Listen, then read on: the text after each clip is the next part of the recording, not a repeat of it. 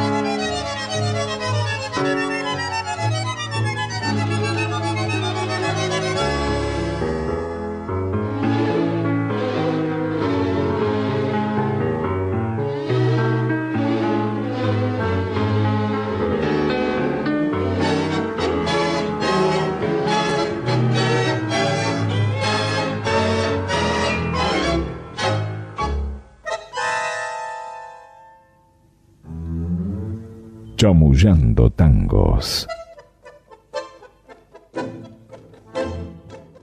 Bueno, amigos de Tanguera Radio, nuevamente con ustedes en esta conversación amable que hemos titulado Chamullando Tangos con Roberto Luis Martínez y yo, Alejandro Molinari. Acabamos de escuchar La Bordona, una grabación de Aníbal, la orquesta Aníbal Troilo, del 16 de abril de 1963, composición, digamos, este, que tiene como autor a Emilio Juan Citano. ¿Quién es Emilio Juan Citano? Emilio Juan Citano no es, otra, otro que Emilio Balcarce. Y tal vez la charla de hoy sea casi como una repetición de tantas charlas que hemos tenido con el queridísimo Emilio tantas veces, una persona entrañable, una persona que ha tenido una importancia fundamental en la historia del tango y que bueno, tuvimos el enorme privilegio de, compartir su amistad. Así que... Eh, eh, pasé una charla, digamos, eh, muy emotiva, porque realmente los que hemos conocido a Emilio, y, esto es algo unánime, este, todos se han hablado de, aparte de su calidad como músico, de su calidad humana. Era una persona entrañable, sí, querible, era realmente eh, con humor, con, con, ganas. De, buena onda. ¿Qué yo? Y de buena onda. Tenía la humildad de los grandes. Yo siempre recuerdo que nosotros siempre le decíamos que formaba parte de, de la historia, de la cultura. Eh, del tango y de la cultura nacional, en definitiva, ¿no? Y un día me agarra en un costadito y me dice, te voy a hacer una pregunta. Digo, sí, Emilio, ¿es verdad esto que ustedes dicen que yo soy parte de la cultura? Porque mira que me lo estoy creyendo, ¿eh? esto, mostraba la, humildad, porque en realidad el tema que escuchamos, Alejandro, yo creo que con ese solo tema... Sí, está en la historia del tango. Está en la historia. Con ese solo tema está en la historia del tango. Tal vez el último gran tema del, del criollismo en el tango, ¿no es cierto? Exactamente. Porque Emilio además fue criollista. Sí, sí. Eh, sí, este, otros temas tenía, digamos, el tobiano, digamos, este, eh, venía de, esa línea, ¿no? Pero vos fíjate que en este tema, eh, la Bordona, que él está, Emilio este, estaba en ese momento con, con Osvaldo Pugliese, la orquesta de, Osvaldo Pugliese, segundo violín de la orquesta de Osvaldo Pugliese.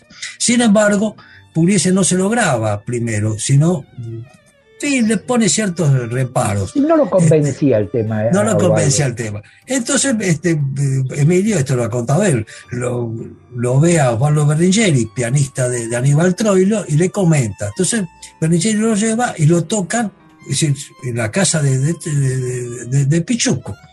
Pichuco lo escucha y dice, sí, listo. Creo que debe ser el único tango que, no haya sido de su autoría, que Troy lo, grabó sin usar la famosa goma que usaba Pechuco. O sea, sin tocarle nada. a todos los tangos, sea de quien sea, siempre Pichuco le cambió algo. En este, o sea, esa está indicando el significado de, de, esta obra, que es una obra, una de las obras más eh, difundidas, más tocadas por, junto con, creo que con Danzarín de Plaza, de haber sido las dos obras más tocadas, digamos, de, los compositores que, surgidos en la década del 40.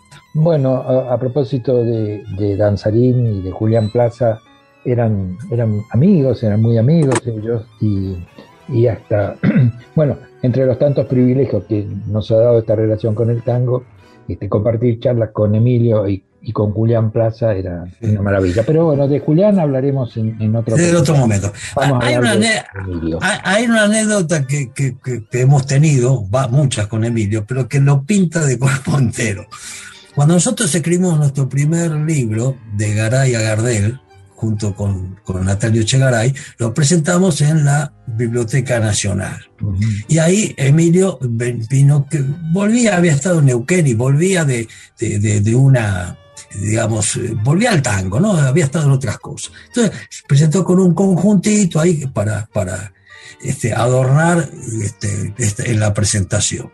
Cuando yo lo veo con el bandoneón, le digo, pero maestro, ¿cómo? ¿Usted no toca el violín? Porque y él me dice, sí, sí, pibe, pero viste, estaba ya cansado de estar parado. Eh, estamos, estamos llenos de anécdotas, por eso esta es una charla distinta al resto. Justamente cuando, a partir de ese libro, él se había entusiasmado mucho y a todo el mundo le hablaba, tienen que leer esto. Y un día estábamos con, salíamos, no me acuerdo dónde habíamos estado dando una charla, salíamos con él y con Carlitos García. Y le dice, Carlitos, tenés que leer este libro. Carlito García, que era otro personaje entrañable, queridísimo, me, me dice, mire, discúlpeme, pero yo le voy a dar un consejo. Yo este libro lo voy a leer, pero lo voy a leer dos veces y le voy a dar un consejo. Digo, sí, Carlito, cuando usted escuche un tema tiene que escucharlo dos veces. Y yo lo miro. ¿Por qué? Porque una vez es para captarlo, y la segunda vez, eh, ahí es donde empiezan a aparecer los matices. Vos fíjate el, eh, la, simpleza y la profundidad del conocimiento de, esta gente, ¿no? Esta gente maravillosa que yo diría que es la, última generación ligada a los 40, a la, década de 40. Exactamente, sí, exactamente. Bueno, eh, eh, Emilio nace en 1918 y ya, em, ya tiene una orquesta en 1939 donde, donde tiene un cantor, Alberto De Mari. Sí. Desconocido ese cantor, Alberto De Mari. Desconocido porque dos veces se puso seudónimo. Esa fue la primera vez. Sí, y después fue Alberto Marino. O sea, que comienza dirigiendo a Alberto Marino. Él había tenido una pequeña intervención en una, de esas orquestas, de las tantas orquestas de barrio, que era mm, Ricardo Vivaldi, pero no, no, sí. Después estuvo con, Emilio Orlando. Sí, pero... sí, pero, pero su orquesta de muy joven, realmente muy joven Emilio. Sí, 21 eh, años. Sí, sí, 20, 21 años. 20 años, sí, sí, 20 años. Este, y, bueno, y, después... Este, después toca, eh, eh, hace una orquesta tocando bandoneón. Después vuelve al violín pues había estudiado todo, violín, bandoneón, piano, este, armonía, contrapunto, era un hombre muy formado. Le digo, Emilio, pero lo único que le faltó fue cantar. No, no, dice, canté al principio en los recreos de Vicente López, me ganaba unos mangos cantando. Así que era completo, Emilio. Claro. Y, después tuvo la orquesta de Gardo Dorato tocando el violín. Este. Después acompañó a otro gigante. Claro, cuando eh, Alberto Castillo, digamos, se desvincula de la orquesta Ricardo Tanturi, Alberto Castillo era, eh, digamos, lo máximo en, popularidad. Se desvincula, es decir, busca a, Emilio para que dirija su orquesta. Estamos en el año 43. Emilio no tenía, tenía 24, 25 años y Alberto Castillo, la principal figura en ese momento en popularidad del tango, elige a este jovencito para que le dirija su orquesta. Por algo sería, no, no, no. Bueno, él siempre contaba que le, pasó varias veces que cuando iba a, dirigir la orquesta, por ahí, claro, Castillo concentraba admiradores, eh, eh, era imposible llegar a donde, donde actuaba y lo paraban y decía, ¿qué? No, no, yo vengo acá a dirigir la orquesta. Se le contaba que en el debut, que lo que fue ahí en el Palacio de las Rosas, dice que no, podía llegar.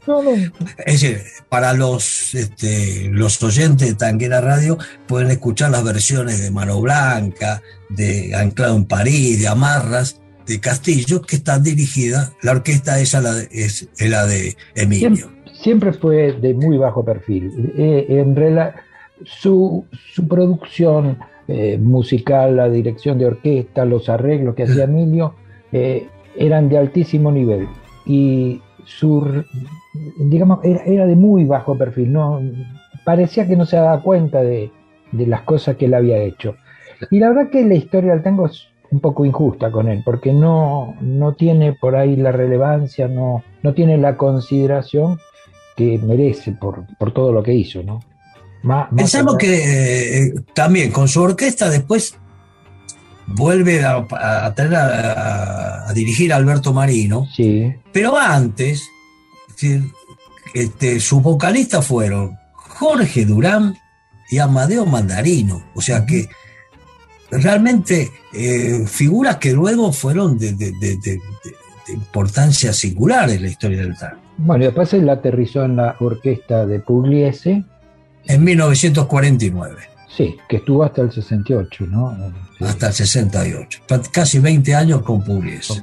Y, pero además fue arreglador de Troilo, de Gobi, de Franchini, Pontier, de Basso, de Leopoldo Federico, en fin. Sí, sí, sí.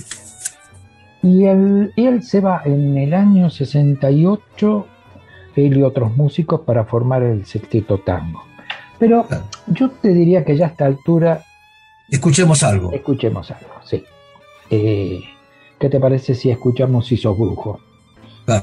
grabación de del 10 de septiembre del 52, eh, un tango que por supuesto él compuso y la orquesta es obviamente la de Osvaldo Pugliese.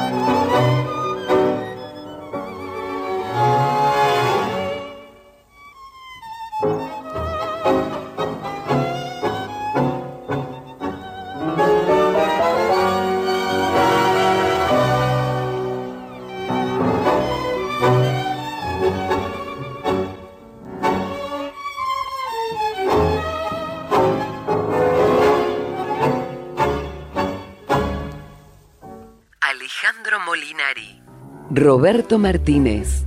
Chamullando tangos. Bueno, habíamos quedado en, el retiro de Emilio de la orquesta de Osvaldo Pugliese en el año 68 para formar el sexteto tango junto a, a lo mejor de la orquesta de Pugliese, se fueron los mejores músicos, o por lo menos Sí, digamos, eh, fíjate, de los cuatro bandoneones que tenía Pugliese quedó Perón, o sea, se fue Ruggero, este, y, Lavallén y Julián Plaza, pero Julián Plaza pasó en el sexteto a tocar el piano. Oscar Herrero eh, y Emilio Balcarce, primer y segundo violín, se fueron, y Alcides Rossi, el contrabajo.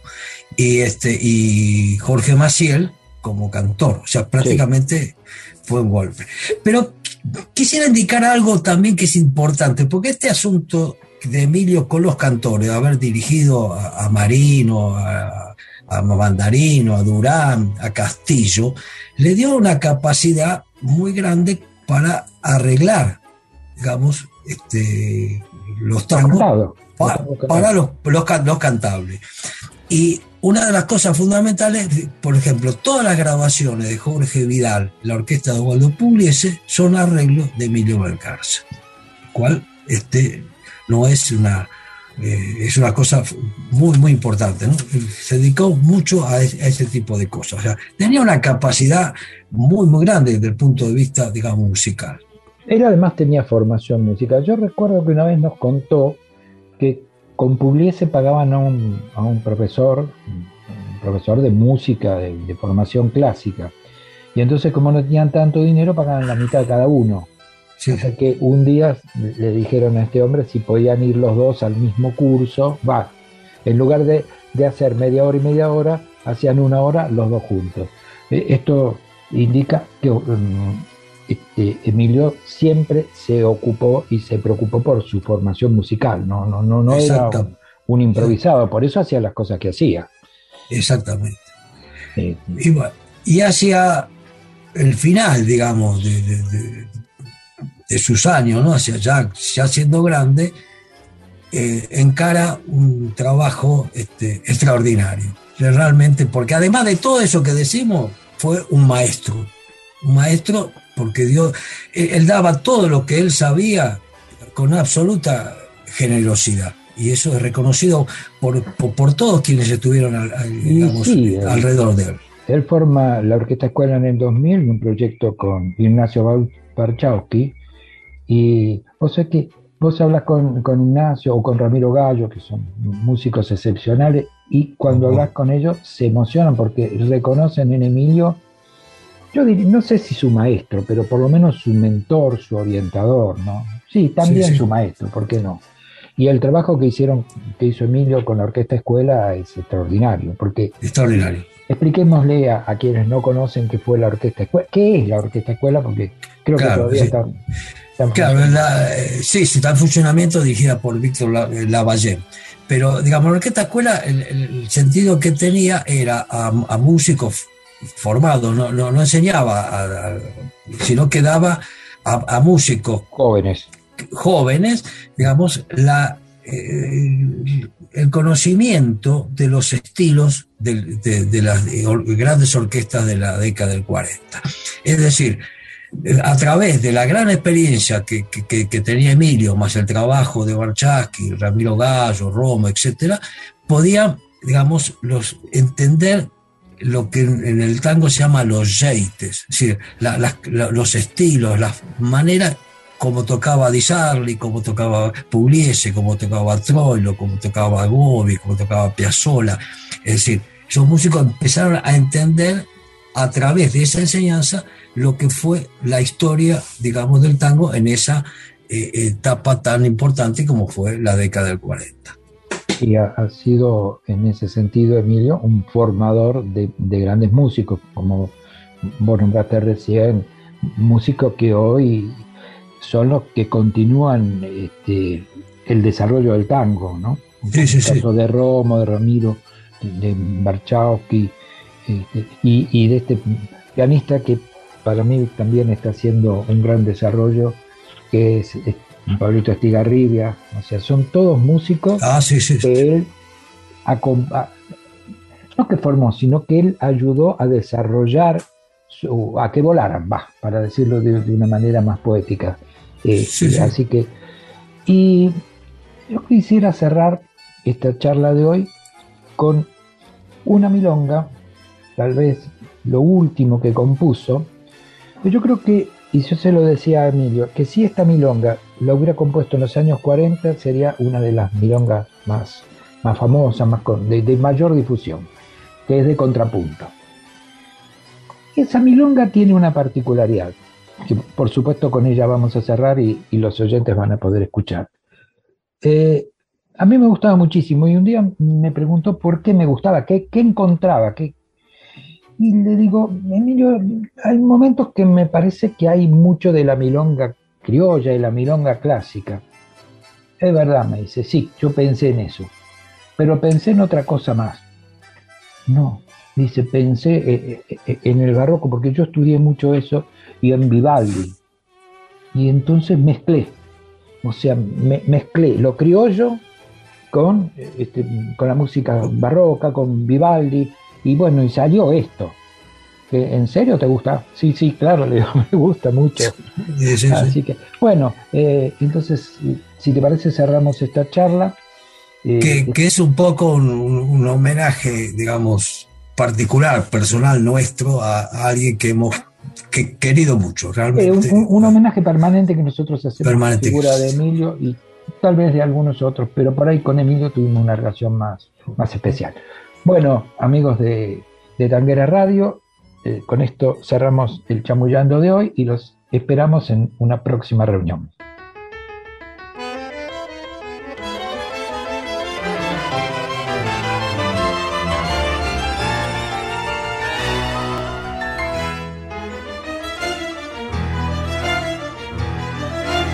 Chamullando Tangos con Alejandro Molinari y Roberto Martínez.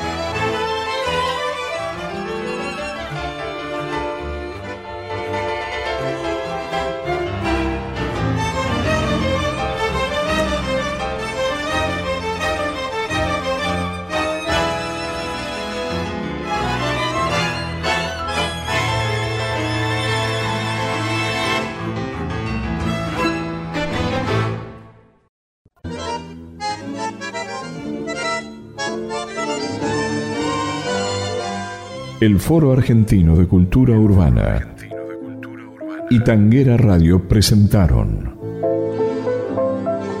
Chamullando Tangos. Edición Patricio McLaughlin.